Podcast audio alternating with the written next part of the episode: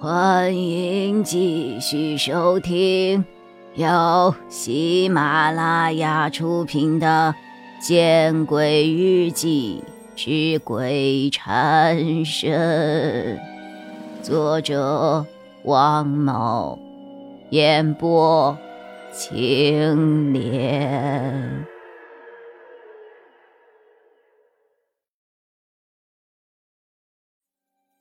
好。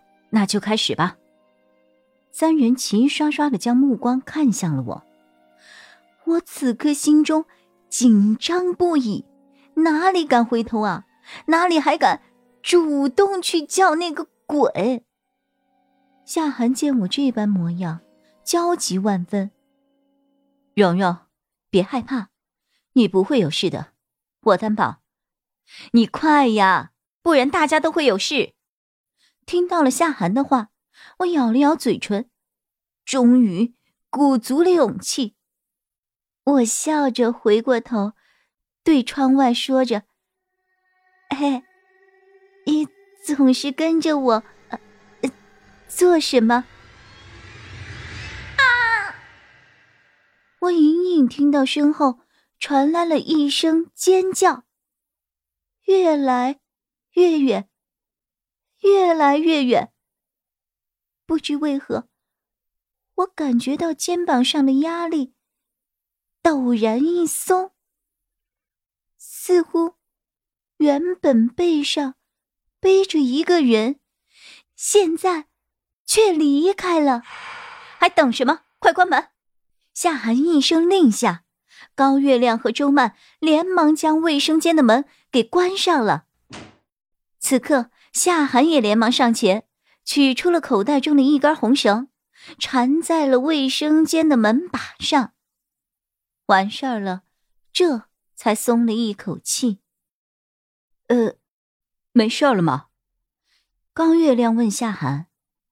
周曼和我也有同样的疑惑，也都看着夏寒。暂时没事了。到底是怎么回事呀，夏寒？周曼一脸的后怕。别提了，一言难尽啊。夏寒说着，然后看向了我：“蓉蓉，方不方便现在给你表哥打个电话呀？”哦，我点了点头，走回了我的床边，然后从衣服的口袋中掏出了手机。拨打了王凯的电话，电话响了几声，便被接通了。电话的那一头传来了王凯这熟悉的声音：“喂，蓉蓉，是不是出什么事了？”听到王凯的关切，我不由得心中一暖。嗯，出了些事儿。可是话到嘴边，我又失去了一些逻辑，支支吾吾。说了半天也没有说到问题的重点。夏寒无奈的叹了口气，对我伸出了手：“还是让我来讲吧。”我点了点头，然后立马把电话交给了夏寒。夏寒简明扼要的把事情的经过讲给了王凯，我们也终于明白了一些事情的原委。原来在前一天。夏寒把那个孙队长关进卫生间，又的确将女鬼吸引到了孙队长的身上。或许女鬼还是忘不掉这里，所以借着孙队长检查的功夫跑到了这里。因为门关着，所以他挨个的叫，叫他们三个都没有回应，最后叫了我，我有了回应，所以。这女鬼一直附在我的身上。还好夏寒及时用了什么驱邪的办法，才把女鬼暂时赶到了外面。但是按照夏寒的说法，女鬼或许还会想个办法再回来。所以夏寒想要和王凯商量一个办法。电话那头的王凯沉默了很久，而后。不知道他又和夏寒说了什么，夏寒最后只说了一句：“好，我知道了，便挂了电话，然后把手机还给了我。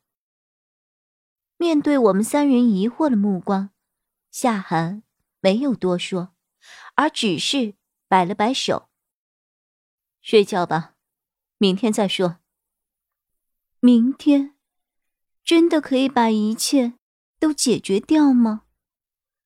我们四人此刻心里恐怕都没有这个底。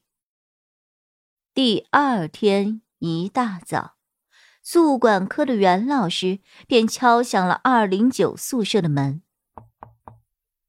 啊，袁老师好，袁老师好，袁老师好，袁老师好。周曼打开门后，我们四人。齐齐的向他问了声好，啊，你们好。阮老师看了看周围，然后走进了二零九宿舍，轻轻的把宿舍的门关了回去。你们先坐。我们四人都齐齐的坐到了周曼的床上。昨晚的事情是不是有些诡异啊？有没有把你们吓到啊？阮老师笑着看着我们，可我们四人却不置可否。阮老师似乎觉得自己有些自讨没趣儿，于是接着说：“那昨天让你们接触的四个人，有没有进展啊？”我们四人对视了一眼，都摇了摇头。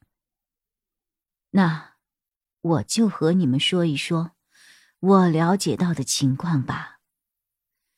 袁老师的声音依旧很轻，仿佛是怕谁听到一般。见我们四人点了点头，他继续说着：“据我所知，食堂的那位小伙子与死者生前关系暧昧。”而多功能室的那位，是死者生前的导师。至于礼堂，是死者生前最爱去的地方。对了，还有设备科的那位师傅，应该是调查本案的。现在，你们还有什么问题吗？本集播讲完毕。你关注了吗？还没有。那，你转头看看身后。